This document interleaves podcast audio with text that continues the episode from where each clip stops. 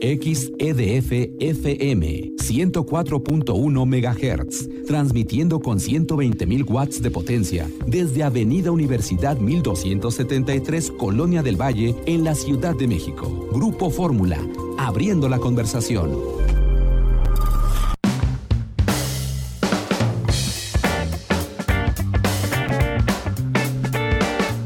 La tarde con 38 minutos tiempo del centro. Y bueno, Lorena Bracho, te agradezco que nuestra productora esté de este lado del micrófono nuevamente porque bueno, vamos a conversar sobre esto que nos encontramos en Europa, principalmente en Ámsterdam y en el aeropuerto de Schiphol, que sirve a la capital de los Países Bajos. Gracias, Lorena.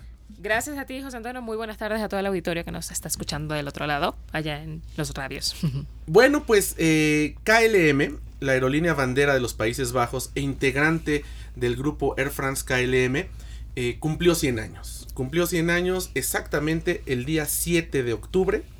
Estuvimos allá en Ámsterdam, en el aeropuerto de Schiphol, siendo parte de esta celebración. Con nostalgia eh, comentábamos, Lorena, que en dos años, si no hubiese ocurrido esta tragedia de Mexicana de Aviación, eh, Mexicana estaría cumpliendo en dos años 100 años también y sería la segunda aerolínea más antigua del mundo después de KLM. Que, que tendría también, este, que duraría con su nombre y que posicionaría nuevamente a México en, el, en esta industria aeronáutica, ¿no? Este, cumpliendo 100 años. Lastimosamente, pues ya todos conocemos la historia, todos sabemos qué fue lo que pasó. Y pues ahorita nos queda más que lamento. No nos queda más que recordarlo. Pero bueno, KLM, esta aerolínea cumplió 100 años Empezó, se fundó en 1919, un 7 de octubre. Nos decía eh, el CEO con quien hubo una conferencia de prensa que eh, comenzó a volar en 1920. El primero se hizo la empresa en 1920, comenzó a operar con un vuelo de Londres a Ámsterdam con tripulación británica. británica. Esto es eh, curioso. Pero a partir de ahí se empezó a escribir la historia y bueno, mantenerse un siglo en la aviación no es cosa fácil y pudimos estar durante, durante este día eh, no solamente en la celebración que fue en un hangar del aeropuerto de Schiphol, que lo transformaron y en vez de arreglar aviones ese día se montó una suerte de, feria viendo todo lo que hay detrás de la aerolínea, es decir, la investigación tecnológica, eh, todo lo que se hace en materia de tecnología aplicada, de seguridad, y es bien interesante tener esta experiencia de estar del otro lado de la aerolínea, no solamente como pasajero cuando llegas, compras un boleto y abordas, sino viendo todo el trabajo que hay detrás particularmente en este uno de los aeropuertos más grandes de Europa. Seis pistas nada más tiene el aeropuerto de Schiphol y principal centro de distribución de KLM. Así es, es impresionante ver todas las industrias o las subindustrias que están involucradas detrás de la industria aeronáutica. De hecho, cada eh, servicio, digamos, que presta a la, a la, a la aviación, estaban ahí presentes. Estaba la, parte de cargo, por ejemplo, estaba la parte de investigación, como bien lo dijiste, estaba la parte de este catering, estaban como todos los que están involucrados y que al final hacen posible que se haga un vuelo. Así es. Cotidianamente usamos. Y bueno, me llamó mucho la atención eh, que KLM invierte con a través de una de las universidades en, los Países Bajos para eh, pues crear prototipos de aeronaves. Lo hace igual Boeing, lo hace Airbus, pero bueno, esto lo están haciendo ellos de forma independiente y nos decían se lo van a presentar a Airbus en algún momento. Un diseño de avión que lo, lo, pusimos esta mañana en el programa de televisión que pareciera supersónico, es decir, de estos aviones que, como lo eran el Concorde o como los prototipos, pero no, no es supersónico, simplemente es como un triángulo y que además están buscando que sea más eficiente en términos de combustible, y más cómodo en términos de los pasajeros, eh, que la mayoría viajamos en economy y eh, que pueda haber más espacio, que pueda incluso haber algunos lugares para que, que, fueran como cama compartidos de pronto, no, no que duermas con otra persona, sino que lo compartas por horas, que te toque unas horas y que le toque otras horas a otra persona, pero eh, me pareció bien interesante cómo están integrando a la comunidad eh, científica y estudiantil para desarrollar este tipo de prototipos. Sí, es algo que hay que como que aplaudir a, KLM y pues a todos los que están involucrados en, en, este tipo de, de proyectos que jalen y empiecen como a sumar a la nueva generación de este, ingenieros aeronáuticos y que empiecen como a, como a jugar con su creatividad y a ver qué se puede lograr desde, desde ahorita. Este, como bien lo dices, este modelo a mí me pareció así súper impresionante, es como volar en el futuro, ¿no? Este, el, el, diseño era como, eh, si no han visto, ahí vamos a subir en las redes sociales como el video, pero les explico, era como unir dos alas sin tener como la parte este, de, fuselaje del, del, avión. Entonces ellos estaban eh, haciendo eh, pruebas para ver cuál asiento era el mejor y el más cómodo para viajar a los... Porque ya saben, así, eh, tomar un, vuelo de 14 horas con un asiento donde las rodillas casi te pegan al pecho es lo peor del mundo porque llegas súper cansado. Entonces, eh, continuamente están buscando cómo mejorar este... este mm, esta manera de viajar, ¿no? Y además que en este prototipo la propuesta es que se viaje sobre las alas las salas ya no van a ser solamente tanques de combustible, sino ahí van a estar los asientos, ahí van a estar las dos clases, la, World Business Class que tiene KLM, que por cierto tú la usaste y es... Eh, es una maravilla. Hace la diferencia. ¿no? Muchísimo. O sea, es... Es, yo a mí no me había tocado hasta ahora, es la diferencia, hace muchísima la diferencia volar en, business que volar en, en economy si llegas mucho más descansado, aparte este, la, el asiento se hace, se extiende a 90 grados, o sea, se convierte casi casi como una cama individual. Entonces tienes el espacio para descansar gustosamente todo el vuelo, plácidamente, todo el vuelo aparte. La comida en business es wow. O sea, en, esta oportunidad estaban eh, con el menú de Miquel Alonso. Excelente. Yo probé una carne, Toño, que así le chuparía los dedos. Delicioso. Y bueno, pues dentro de esta celebración, Peter Elbers, que es el, el CEO de KLM, nos explicó al grupo de periodistas internacionales la historia de esta aerolínea y es muy interesante ver cómo pues fue cambiando de pronto desde los modelos de aviones, la forma en vender los boletos, eh, que era todo un glamour antes porque cada, antes era muy poco accesible el que la gente comprara un boleto de avión era muy caro, era para muy poca gente, cada vez ha sido más amplio, cada vez ahora pues hay más competencia y en este mundo global, bueno, pues fue muy interesante participar en este centenario donde bueno, pues dieron a conocer, ellos tienen unas casitas tipo holandés que son coleccionables y siempre se las dan a sus pasajeros que van en, business y ahora pues dieron a conocer la casa número 100 de los 100 años. Entonces bueno fue un evento muy muy interesante y sobre todo pues poder eh, ser parte de una celebración de una aerolínea que cumple 100 años la única en el mundo que tiene 100 años y la más la más antigua y en una ciudad como como Ámsterdam.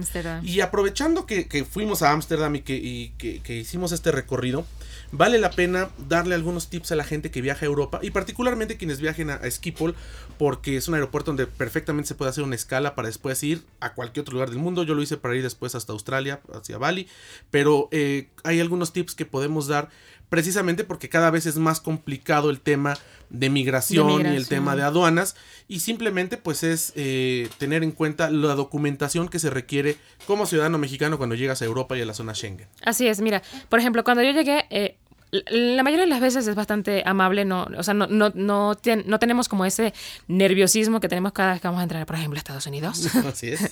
este, son mucho más amables los agentes migratorios en Europa. Pero a mí me tocó en esta, en esta oportunidad ver cómo pasaban a alguien a la oficina, como a una segunda revisión, digamos. Este, y más o menos estuve como investigando, ya sabes, periodista al fin. Y resulta que es como, le faltaban algunos datos. Ellos, bueno, el, el, señor me explicó que era como la carta de invitación, pero no es una carta de invitación. Tú sabes un poco, tú conoces un poquito más. Las cartas de invitación no existen, simplemente es llevar la documentación eh, que necesitas. Es decir, si tú vas a ir por dos semanas, tienes que llevar la reservación de donde te vayas a quedar. Si es un hotel, si es una casa de alquiler. Si vas a casa de algún amigo, llevar los datos, el teléfono, la dirección, porque en algún momento la gente de migración puede solicitarte llamarle a ese amigo para comprobar que le estás diciendo la verdad. Tener tu boleto de regreso, que se vea claramente tu boleto y si es electrónico llevarlo en el celular para que sepan cuándo vas a abandonar la Unión Europea y si vas a viajar a algún país dentro de Europa que ya no te piden otra vez, eh, ya, no, ya no pasas migración otra vez, pero de todos modos te estás moviendo de una nación a otra, hay que llevar las reservaciones para que la gente vea, la gente de migración y aduanas, sepa a los lugares donde vas a ir. Esto porque es una cuestión pues de la Unión Europea, hay que cumplir con esos preceptos y si llevamos toda la documentación eh, necesaria de nuestro viaje, no tenemos ningún contratiempo. Puede que te la pidan, puede que no, pero siempre hay que ir preparados porque si no te pueden hacer pasar un mal, rato, y puedes perder un poco de tiempo y, y, bueno, despertar alguna sospecha que esto no es necesariamente por ser mexicano o por el origen étnico, sino es algo que desafortunadamente es una tendencia global por pues la situación tan compleja que vive el mundo. Europa no es la excepción. Y bueno, más adelante hablaremos en los siguientes programas del requerimiento que será para dentro de dos años una autorización electrónica que se usará para entrar a Europa. Ahora es con el puro pasaporte, pero pues simplemente tomar estas eh, previsiones. El aeropuerto de Schiphol es un excelente lugar para estar unas horas y después tomar otro vuelo. Es un centro comercial de verdad, tiene todas las facilidades tiene desde la comida rápida que por 4 o 5 euros puedes comerte un sándwich hasta un restaurante de muy alto nivel donde puedes tener una cena así muy fancy o muy romántica. Así es, este, y aparte es súper cómodo, ¿no? Es un, solo es un solo edificio, no tiene como cinco terminales como generalmente eh, estamos... Eh, eh, cuando volamos a Europa, siempre tenemos que cambiar de terminal de una a dos, a la terminal 3, dependiendo de si vamos a tomar o no conexiones. En, esta, en este caso, en Schiphol, es una sola terminal y son las seis pistas y entonces ahí solamente tienes que salir migración en, en tal caso si vas a hacer conexiones a Europa o si este, tienes alguna conexión con alguna otra aerolínea que no sea con la que viajas originalmente.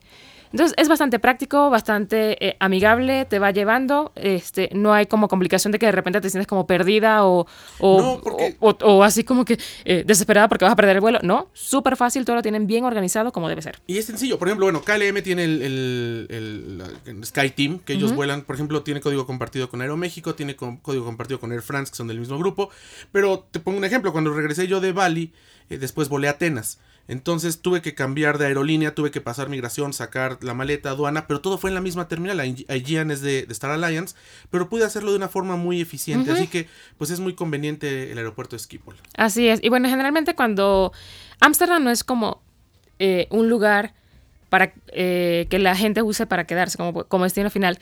generalmente es como de conexión solamente, pero cuando vas de conexión y tienes algunas horas, deberías aprovechar. Bueno, yo por lo menos tuve solamente tres días, me quedé con ganas de más de Ámsterdam, realmente lo, lo he de reconocer. Pero tú has tenido oportunidad de, visitar en, en otra oportunidad. Son 20 minutos del aeropuerto de Schiphol al centro de la ciudad de Ámsterdam en el tren. Es una especie de tren suburbano, como un metro, pero un poquito más grande. Pero hace solo 20 minutos y bueno, el costo me parece que son, bueno, como todo en Europa, el transporte es más caro. más caro. son como 12 euros, o sea, como 240 pesos, que claro, si lo compramos con lo que cuesta el transporte en México es muy caro, pero allá es un precio competitivo porque es mucho más barato que un taxi, mucho más barato que rentar un carro. Los carros de renta no son caros, lo caro es el estacionamiento. Pero en 20 minutos puedes estar en el centro de Ámsterdam y con que tengas una escala de más de 3 horas, te da perfecto tiempo para que puedas salir, ir, recorrer lo que te ajuste el tiempo, caminar, caminar al legendario eh, barrio rojo que, fuimos a, caminarlo de noche, donde, bueno, además es, es, interesante como en Holanda, pues rompen con todos estos estereotipos que tenemos particularmente en México y en América Latina. Allá la prostitución es legal eh, tienen estas vitrinas rojas donde pues están las, las, muchachas eh, exhibidas. Es un lugar turístico además, la gente va, no, no es necesariamente que vaya a contratar los servicios. En la clandestinidad.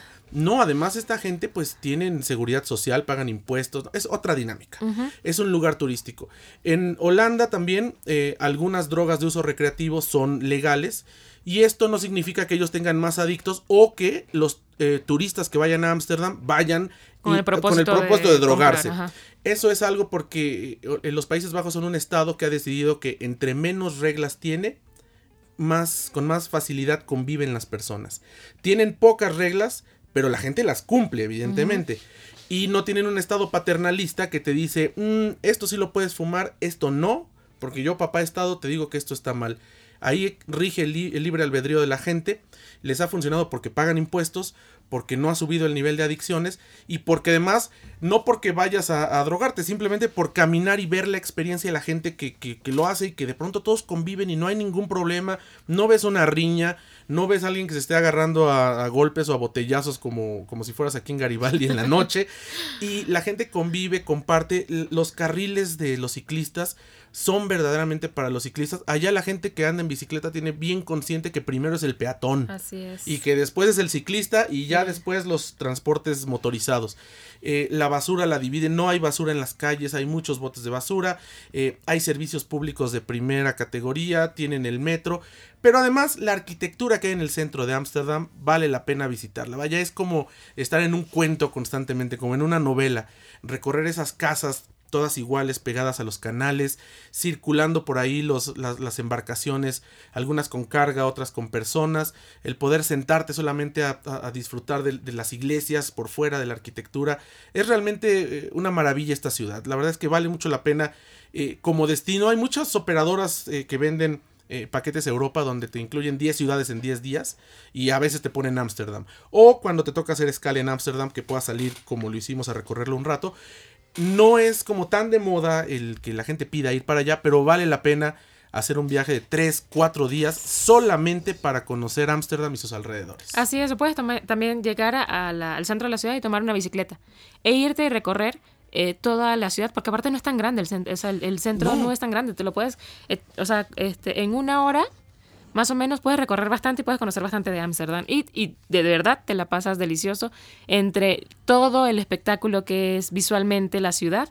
Y pues y tú y vas así estimulando tus sentidos. Claro, y además hay para todos los presupuestos. Hay desde hostales hasta hoteles de gran, lujo y de gran turismo. Está toda la gama de presupuestos, lo mismo de restaurantes, de cafés. Es decir, es una ciudad que es bastante amigable con el visitante independientemente del presupuesto o del tipo de viaje que lleves. Si es un viaje de negocios, si es un viaje con tu familia, con tu pareja, si es un viaje de trabajo. Hay todas las opciones y la verdad es que la gente, eh, a pesar de ser, eh, pues, eh, de, un origen más bárbaro, digamos, hablando, remitiéndonos a la historia, eh, es gente muy amigable y que acepta al turista. Eh, no hay, no, no, vimos dejos de racismo. Bueno, yo en las veces que he ido a Ámsterdam no, no, lo, no me ha tocado verlo.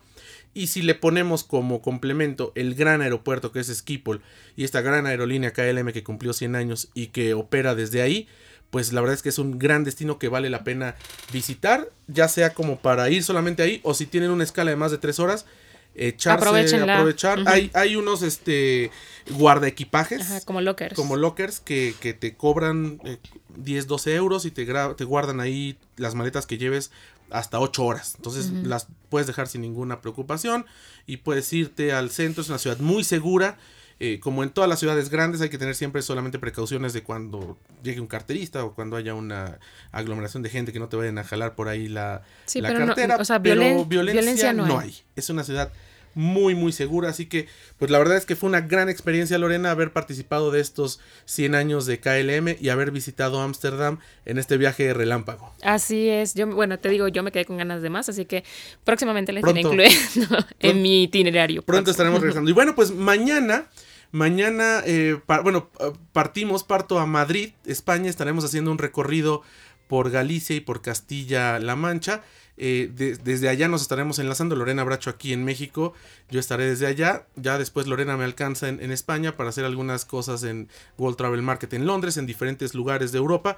Y bueno, pues mañana me voy por Iberia al mediodía. Este vuelo que sale a las 12.40 del día. Llega a Madrid a las 6 de la mañana y de ahí conectamos a Santiago de Compostela. Interesante Iberia porque tiene esta nueva cabina turista premium que es entre business y economy es una gama media, pero además es una cabina independiente con eh, un diferente menú, con eh, pues unos asientos más cómodos que se reclinan más para que las 10 horas se puedan hacer un poco menos. Eh, claro, no es, no es una cama como en business, pero, es, pero no es tan caro como business. Es una opción, mucho más accesible. Así que pues la semana que entra estaremos por supuesto compartiendo la experiencia que tengamos de Iberia y del aeropuerto Adolfo Suárez allá en Madrid Barajas. Así que bueno, pues se nos acaba el tiempo. Lorena, muchas gracias por haber estado de este lado este eh, sábado y nos escuchamos mañana de viaje en Fórmula y el próximo sábado. Gracias a ti, Ya nos vamos a nombre de nuestra productora Lorena Bracho. En los controles técnicos hoy tenemos a, Ricardo, Hernández. Muchas gracias. Se despide ustedes José Antonio López Sosa. Los espero mañana, una de la tarde, tiempo del centro, 14.70 DM de en Fórmula. Próximo sábado 10.30 en Telefórmula y aquí una de la tarde en 104.1. Pásela bien, quédese en las frecuencias de Grupo Fórmula.